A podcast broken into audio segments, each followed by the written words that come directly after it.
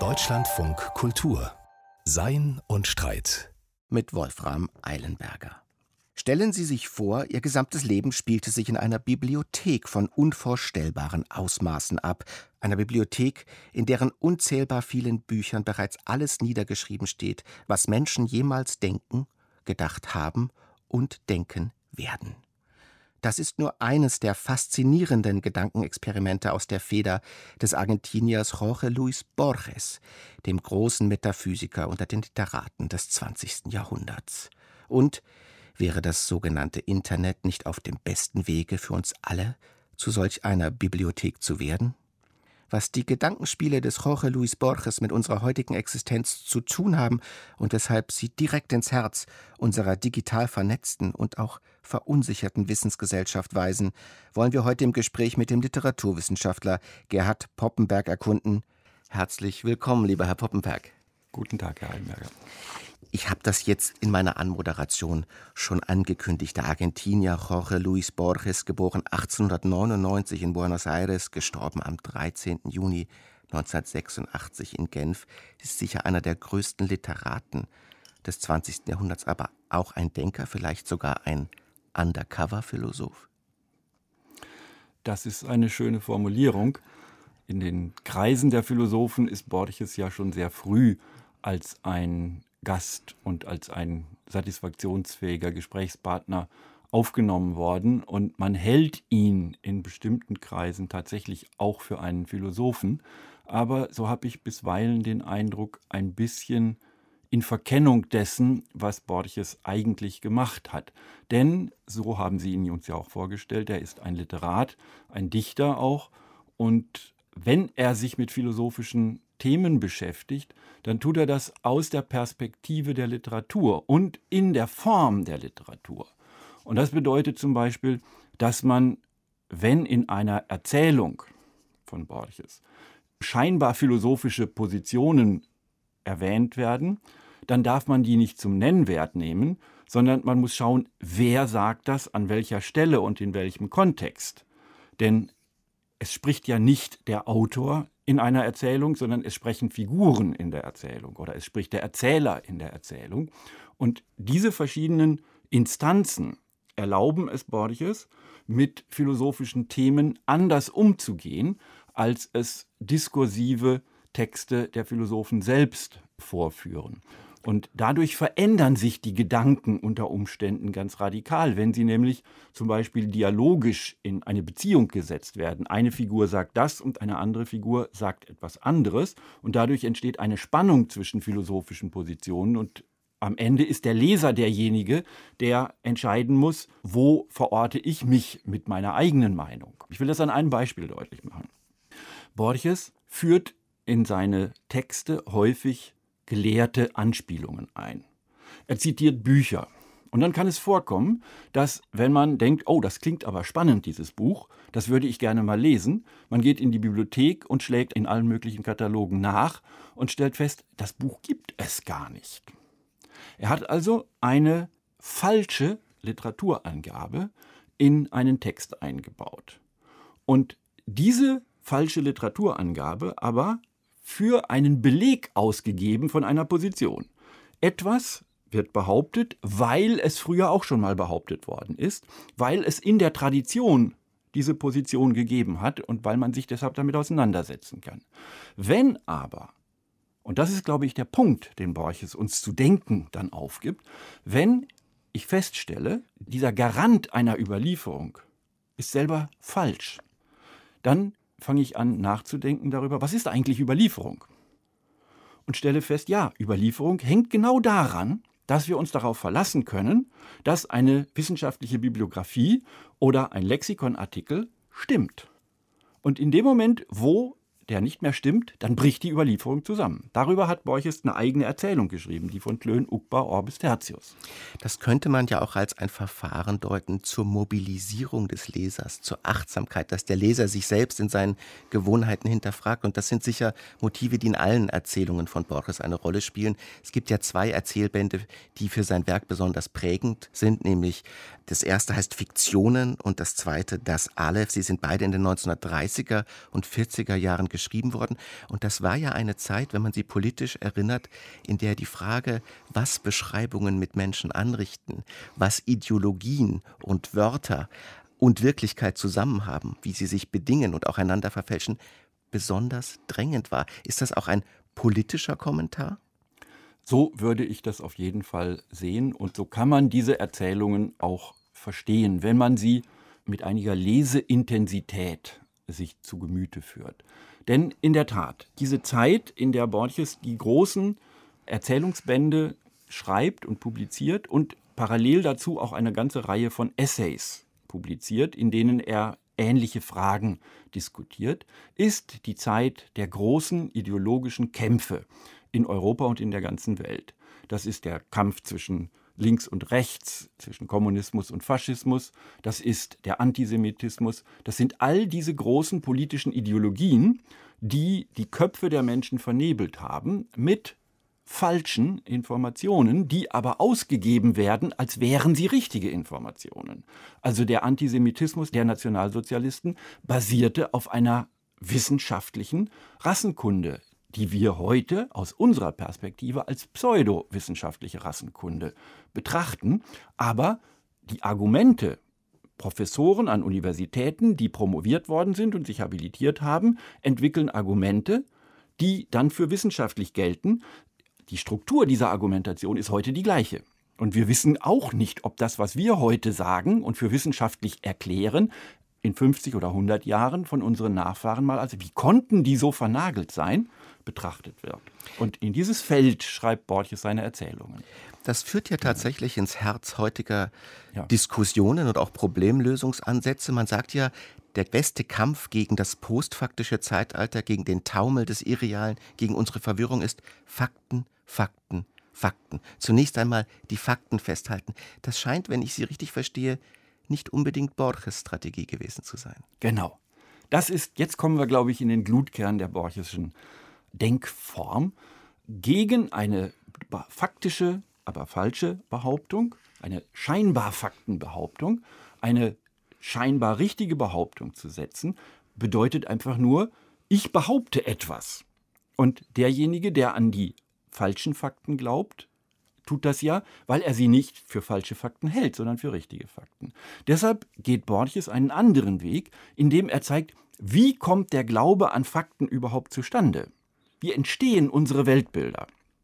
Und deshalb sind seine Erzählungen so vielschichtig konstruiert, um zu zeigen, ein Weltbild ist niemals ein eindeutiges Weltbild, sondern es entsteht aus dem Zusammenspiel unendlich vieler Einflüsse und jeder ist in diesem Zusammenspiel, in diesem Feld von verschiedenen Meinungen an einem bestimmten Ort und nimmt dieses Feld aus einer bestimmten Perspektive wahr und muss aus dieser Perspektive einen Zugang zu dem Gesamtfeld haben. Das heißt, er muss lernen. Und das ist der Sinn, würde ich sagen. Ich habe mein Leben als Literaturwissenschaftler verbracht und mich auch immer gefragt, warum mache ich das?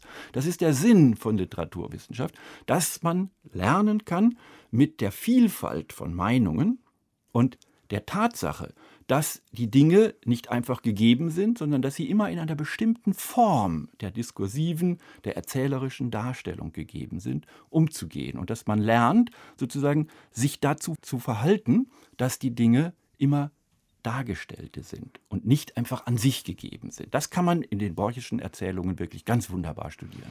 Das klingt ja fast wie eine Form von Aufklärung, wenn wir Aufklärung aus den Ausgang aus einer selbstverschuldeten Unmündigkeit beschreiben mit Kant, dann könnte man sagen, Borges bietet an, bedenke immer die Geschichten, die dich zu dem gemacht haben, was du bist, die Geschichten, die hinter den Fakten stehen, erst dann bist du ein aufgeklärter Mensch. Ganz genau. In diesem strengen Sinne ist Borges, glaube ich, ein ganz, ganz starker Aufklärer. Er würde jederzeit eben sagen, die Position, aber die STIKO hat doch behauptet, das ist auch nur eine Position. Wir müssen eben auch bedenken, aber die Wirtschaft braucht das, die Kultur braucht das, die Menschen brauchen in ihrem Privatleben bestimmte Dinge und erst dann, wenn man diese verschiedenen Aspekte zusammen bedenkt, kann man als Politiker zu einer Entscheidung kommen. Die Wissenschaft ist nur eine Stimme in diesem gewaltigen Spiel, was die Gesellschaft und das politische Leben ausmacht. Dieses gewaltige Spiel von Fiktionen, von narrativen Mustern, man könnte auch sagen von Diskursen, mit dem Borges arbeitet als Literat, das hat ja dann in den 60er und 70er Jahren in Aufnahme von Borges, gerade in Frankreich, eine besondere Karriere gemacht. Borges wurde als eine Art Prophet der Postmoderne gesehen und auch von Denkern wie beispielsweise Michel Foucault mhm. als eine Art Ahnenheiliger verehrt. Ja, und das kam eben auch daher, dass Borges 1961 war das, zusammen mit Samuel Beckett übrigens, den Prix Formentor bekommen hat und dadurch in Frankreich sehr früh übersetzt wurde und bekannt wurde. Und er galt als ein interessanter Autor und die jungen, damals aufstrebenden Philosophen haben ihn gelesen, weil sie eben nicht Philosophen der alten Schule waren, sondern Philosophen, die sich sehr stark auch an literarischen und künstlerischen Positionen orientiert haben. Foucault hat auch Aufsätze zur Literatur geschrieben, seine berühmte Deutung von dem Bild von Velázquez. Und er hat, ausgehend von einem kleinen Text von Borges, wo es darum geht, wie organisieren wir die Welt wissenschaftlich. Und da zitiert Borges eine gewisse chinesische Enzyklopädie, in der die Welt der Tiere nicht nach Säugetieren, Vögeln, Fischen, Mollusken und so weiter geordnet ist, sondern nach Tieren, die dem Kaiser gehören, Tiere, die einen Krug umgeworfen haben. Eine ganz andere Systematik, so, die Welt zu ordnen. Eine, das ist eine Systematik, die vollkommen irrwitzig erscheint, die uns aber zeigt, dass auch die Systematik, die wir für natürlich halten, eine von Menschen organisierte Systematik ist. Und an dem Moment kann man dann anfangen nachzudenken. Was ist eigentlich ein Weltbild? Und für die Tätigkeit der Philosophen, die ja eigentlich darüber nachdenken, wie Weltbilder entstehen und was gegebenenfalls das richtige Weltbild ist, hat Borges einen sehr prägsamen Satz. Er sagt, die Metaphysik ist nur ein Teilbereich der fantastischen Literatur.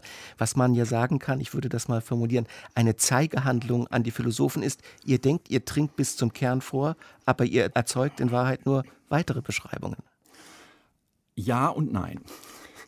Dieser Satz, das wäre zum Beispiel jetzt ein Muster für die Art und Weise, wie man Borges auf eine bestimmte Position festzunageln versucht. Dieser Satz stammt ja nicht von Borges, sondern er stammt aus einer Erzählung von Borges, in der ein fiktiver Planet beschrieben wird, eine Gegenwelt irgendwo weit draußen und diese Gegenwelt wird in allen Details beschrieben. Und unter anderem wird dort auch beschrieben, welche Philosophien dort existieren. Und das muss man auch sagen, auf der Südhalbkugel gibt es eine andere Philosophie als auf der Nordhalbkugel.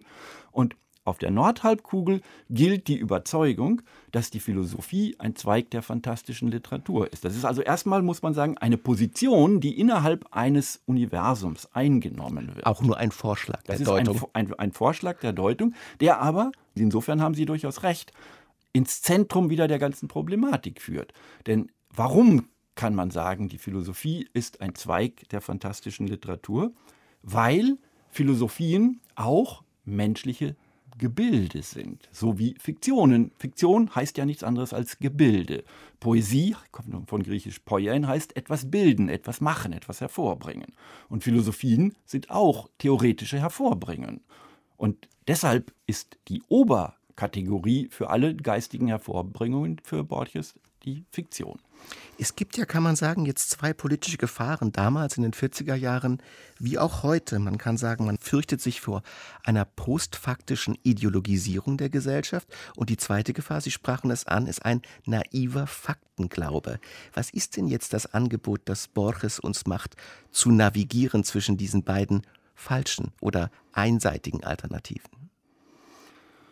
Hm. Wenn er uns ein Angebot macht, dann wäre das wohl das Angebot, lerne lesen.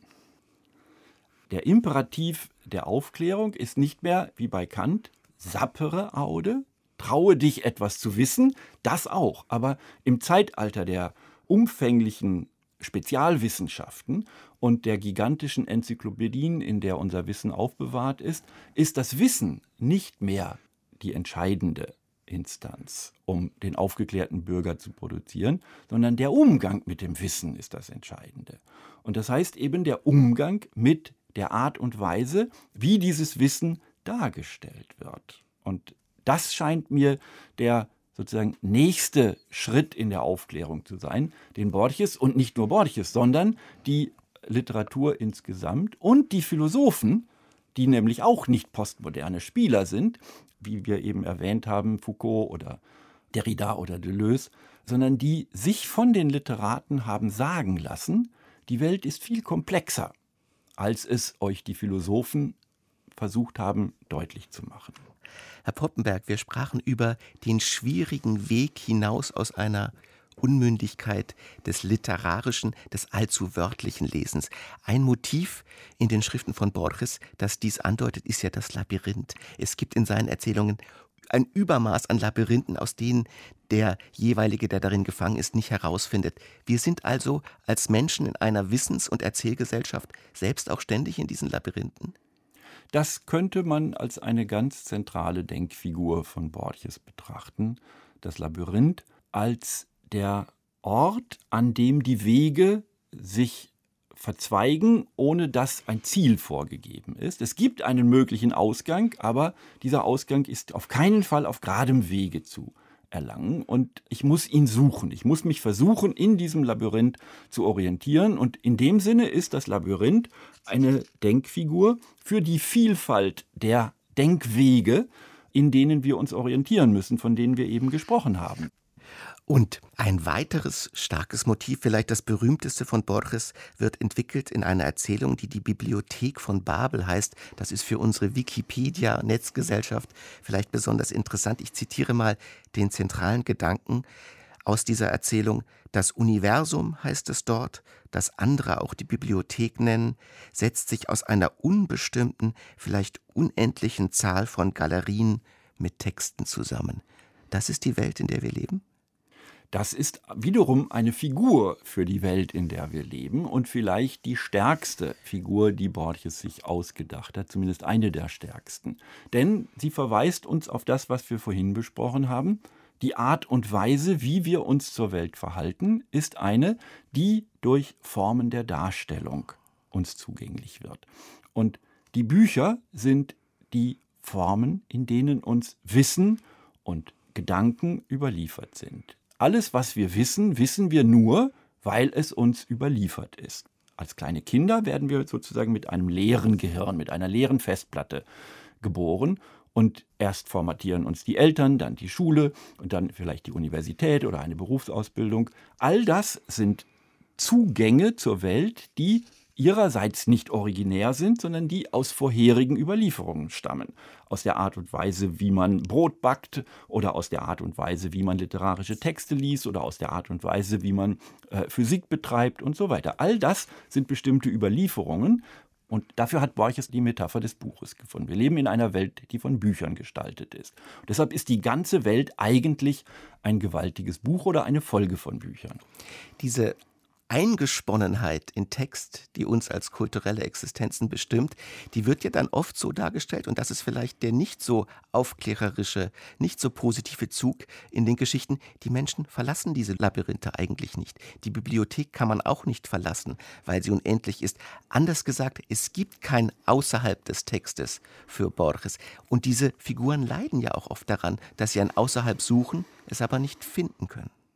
Ja, das ist zunächst einmal sozusagen wiederum aufklärerisch eine Beschreibung des Ist-Zustandes. Ja, so einfach ist es nicht, sich vorzustellen, es gäbe da irgendwo eine Natur, in die wir uns zurückziehen könnten, um aus der Zivilisationswelt zu flüchten. Das sind die romantischen oder studentenbewegten grünen Vorurteile, dass es so einfach ein Außerhalb gäbe. Das zeigt uns die Bibliothek, die unendlich groß ist, weil sie, und vielleicht sollte man das doch ganz kurz erwähnen, wie sind diese Bücher gestaltet? Planung der Bibliothek geht davon aus, es gibt ein Alphabet mit 26 Zeichen und diese Zeichen sind miteinander kombinierbar. Das ergibt eine, ich glaube, 26 hoch irgendwas Menge von möglichen Kombinationen. Eine unbeherrschbar große Menge. Und das ist keine unendliche, aber eine so riesengroße Zahl, dass die Bände eben scheinbar unendlich viele sind. Aber eigentlich sind sie endlich. Nur sie sind so viele, dass sie unendlich erscheinen. Und die Pointe dieser Denkfigur ist nun, in dieser Menge der Kombinationen der 26 Buchstaben kommt irgendwann auch die Kritik der reinen Vernunft oder Goethes Faust oder sonst etwas. Oder dieses Gespräch. Das oder steht auch, da alles schon drin. Oder auch dieses Gespräch, ganz genau. Und der entscheidende Punkt ist nun, innerhalb dieser unendlichen Menge von Büchern ist 90 Prozent Blödsinn, weil es Zufallskombinationen der 26 Zeichen sind. Und einiges ist aber eben der Don Quixote von Cervantes oder El Aleph von Jorge Luis Borges. Und die Frage ist dann, wer entscheidet? Das ist ein sinnvoller Text und das ist ein nicht sinnvoller Text. Das ist Blödsinn. Es könnte ja auch eine scheinbar zufällige Kombination von, von Buchstaben ein dadaistisches Gedicht sein dann wird es plötzlich wieder auf eine bestimmte Weise ein sinnvoller Text. Als auch das Kriterium dessen, was wir als sinnvoll erachten oder nicht, unterliegt gewissen Beliebigkeiten. Und jetzt kann man ja sagen, Borges, soweit hat sich unsere Kultur entschieden, gilt nicht nur als höchst sinnvoll, er gilt auch als ein sehr origineller, als ein einzigartiger Geist. Und mhm. wenn man seine Gedanken ernst nimmt, kann man sagen, das kann ja gar nicht sein. Auch er stammt aus bereits existierenden Texten. Auch er ist nur eine Variation. Und es ist historisch interessant zu sehen, dass es da in Buenos Aires zu dieser Zeit eine Art Philosophen gab, den wir hier gar nicht kennen, mit Namen Macedonio Fernandes, der eine Art Mentor, eine Art Geistes Leiter für Borges war. Und dieser Macedonio Fernandes war so eine Art Sokrates von Buenos Aires, ein Kaffeehausphilosoph, der junge Menschen um sich scharte und ihnen gewisse Ideen in den Kopf pflanzte. So wird er heute dargestellt. Zu Lebzeiten war er wirklich eine Berühmtheit, aber eben nur eine lokale Berühmtheit. Und er hat samstags abends in einem Café in Buenos Aires eine Tertulia veranstaltet, zu der die jungen Leute kamen und Borges selber, äh, der damals gerade seine Europareise hinter sich hatte und sich mit der europäischen Kultur angefreundet hatte und vor allem mit den künstlerischen Avantgarden angefreundet hatte, hatte Zugang zu diesem Kreis und hat hinterher berichtet, wie er die ganze Woche hin darauf gefiebert hat, auf die Gespräche an dem Samstagabend mit Macedonio Fernandes.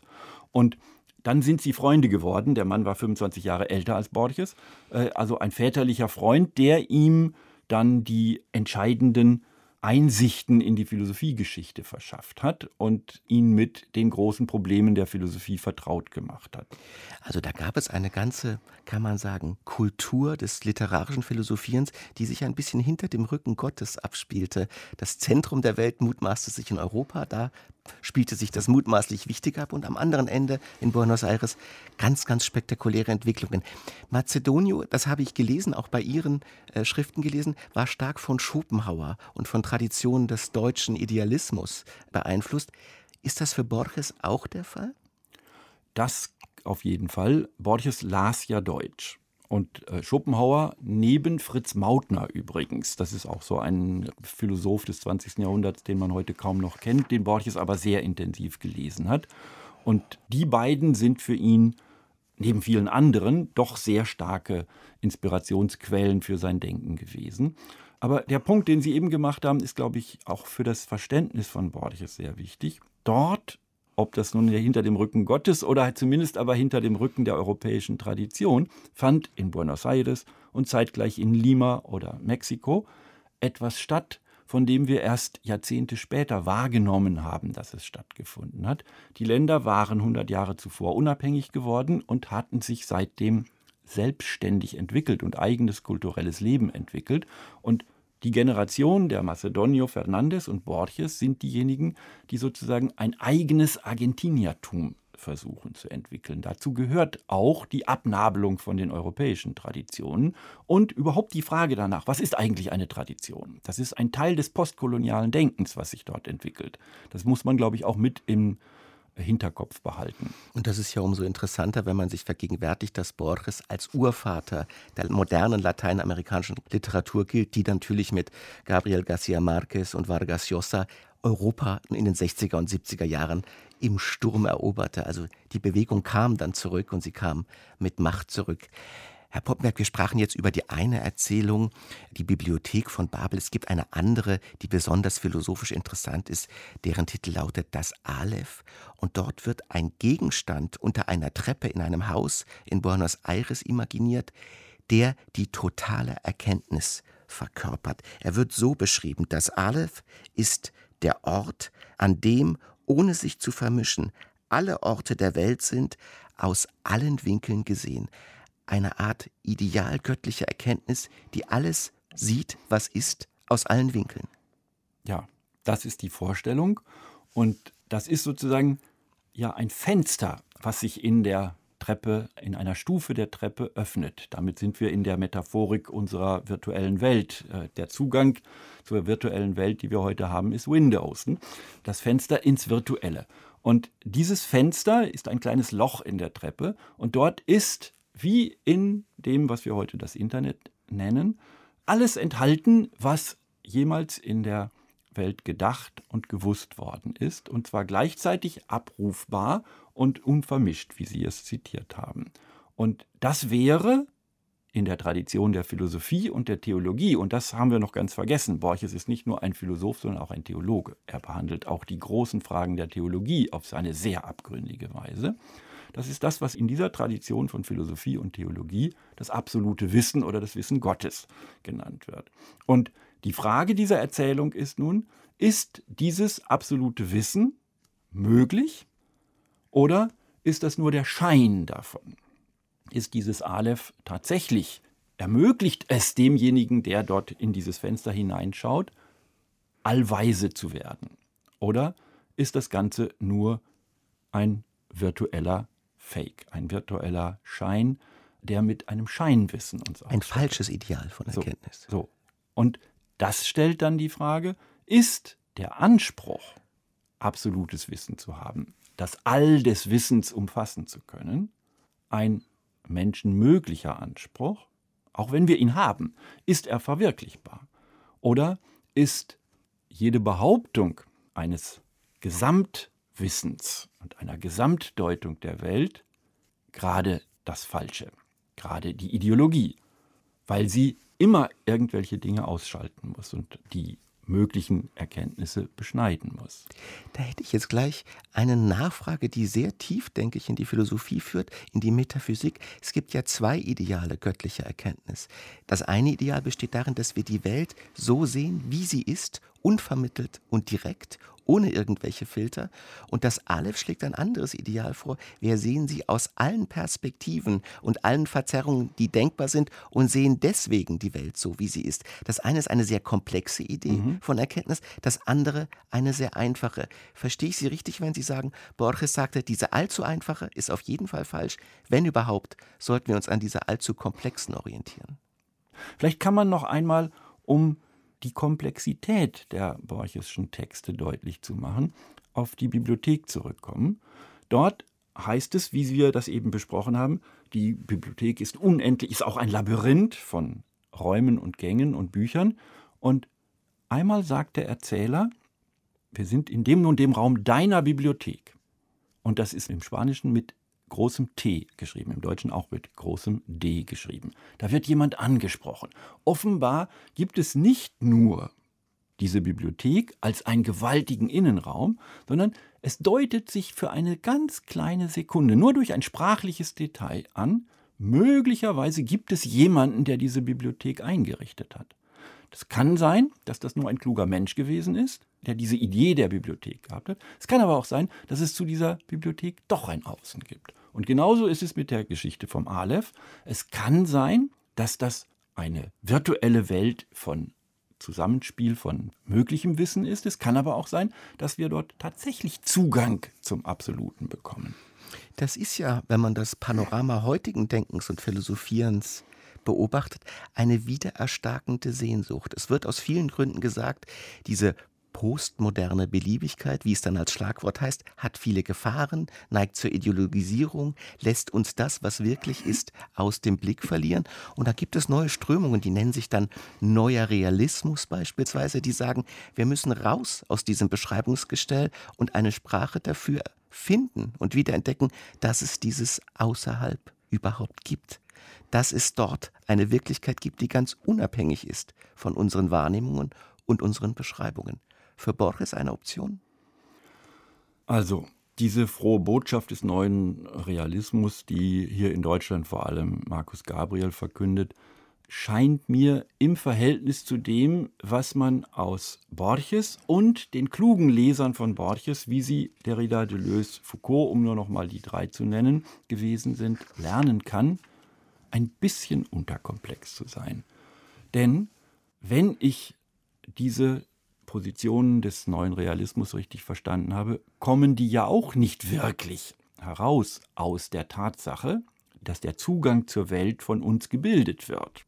Und warum das, was Markus Gabriel jetzt zum Beispiel macht, real sein soll und das, was Borges beschreibt, fantastisch sein soll, darüber müsste man mit Markus Gabriel diskutieren. Äh, das können wir hier, glaube ich, jetzt nicht in Abwesenheit machen. Ich habe meine Zweifel, ob wir so ohne weiteres, einfach weil wir behaupten, das ist jetzt real, was ich schreibe, schon wirklich in der Realität sind. Für Borges könnte man ja sagen, na ja, das ist ein weiterer Eintrag in der Bibliothek, ein weiterer Teil der fantastischen Literatur. Das ist interessant, aber mehr auch nicht. Genau, so würde Borges oder müsste man mit Borges sagen, das ist eine weitere Deutung, die sich in die Deutungen einreiht und die sich zum Teil von Deutungen von Kant oder von Nietzsche gar nicht so stark unterscheidet, wie es dann gerne behauptet wird. Diese Vision unserer selbst als Kulturwesen von Borges ist faszinierend, sie ist fantastisch, sie ist komplex, sie macht es uns nicht einfach und will es auch nicht. Diese Werke werden, wie mir scheint, heute weniger gelesen als noch vor 20, 30, 40 Jahren.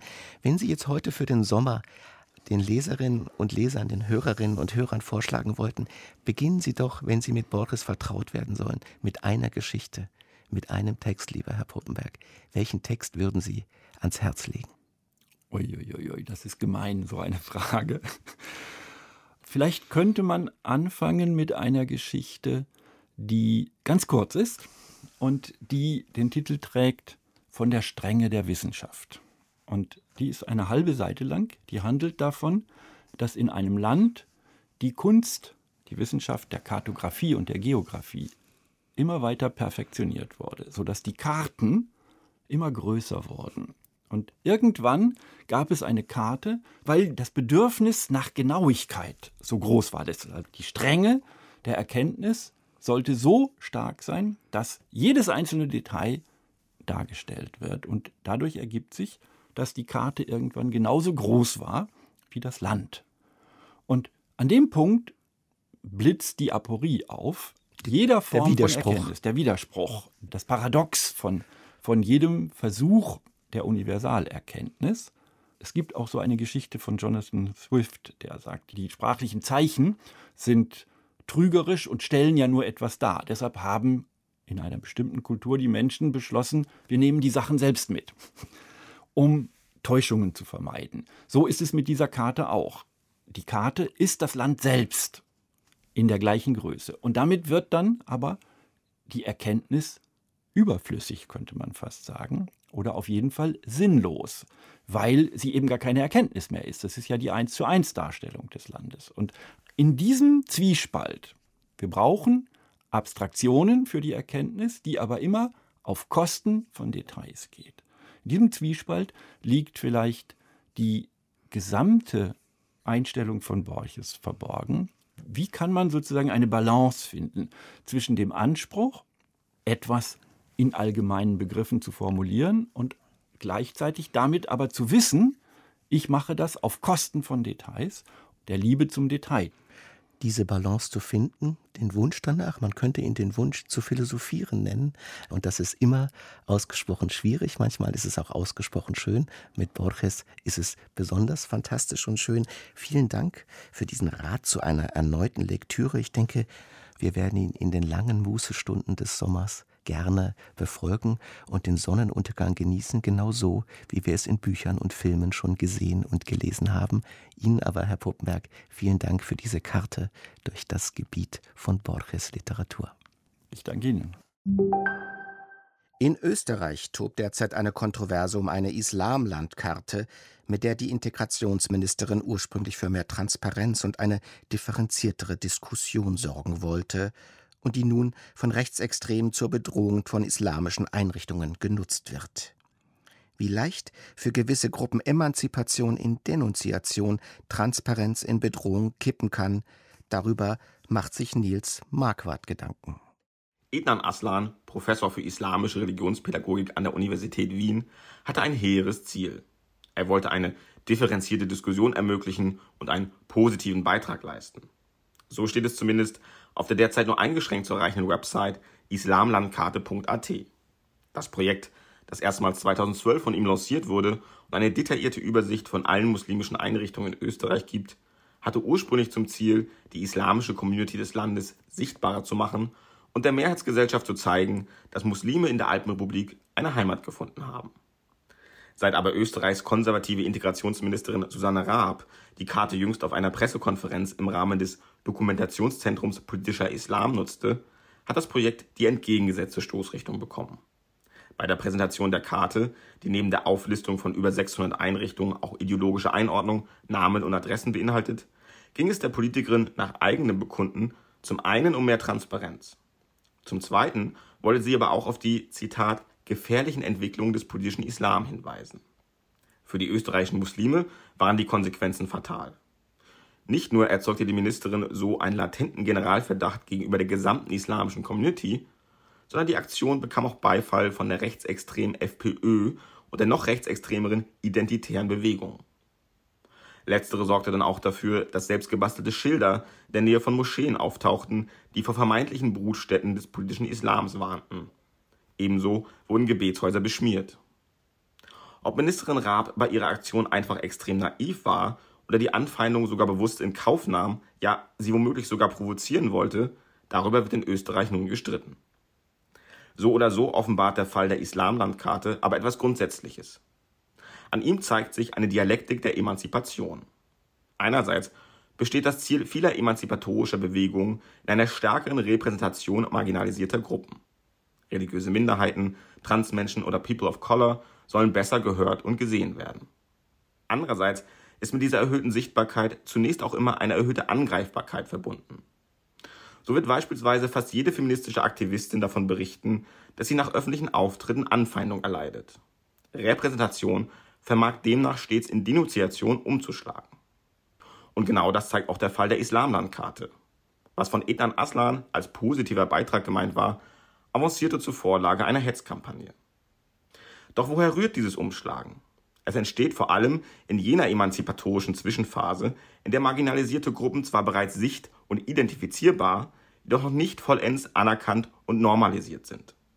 Und diese Phase ist für Betroffene umso gefährlicher, weil sie sich bei ausbleibender Anerkennung nicht einfach wieder unsichtbar machen, sich buchstäblich nicht einfach wieder von der Karte tilgen können.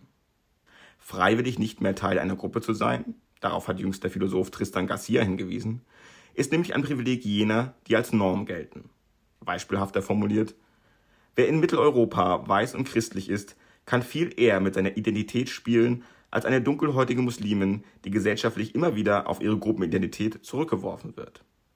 Wobei aber zumindest auch nicht ausgeschlossen ist, dass Denunziation abermals in Emanzipation umschlägt.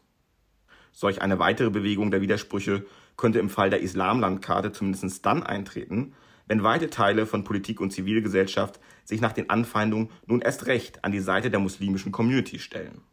Dann hätte die Islamlandkarte über dialektische Umwege doch noch einen positiven Beitrag erzeugt. Der philosophische Kommentar von Nils Marquardt. Das war es für heute bei Sein und Streit im Deutschlandfunk Kultur. Eine gedankenreiche Zeit wünscht bis zum nächsten Mal Wolfram Eilenberger.